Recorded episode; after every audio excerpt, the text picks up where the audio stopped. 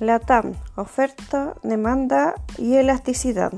La TAM es una línea aérea multinacional chilena, parte de la industria aeronáutica, la cual fue destruida por el COVID-19, lo que ha exigido cambios estructurales para superar esta crisis.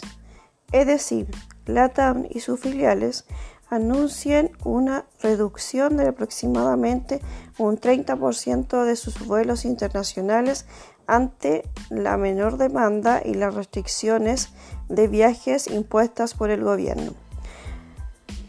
Tras avances de coronavirus, a pesar de las ofertas en pasajes aéreos, la demanda no ha sido suficiente para soportar esta tremenda crisis.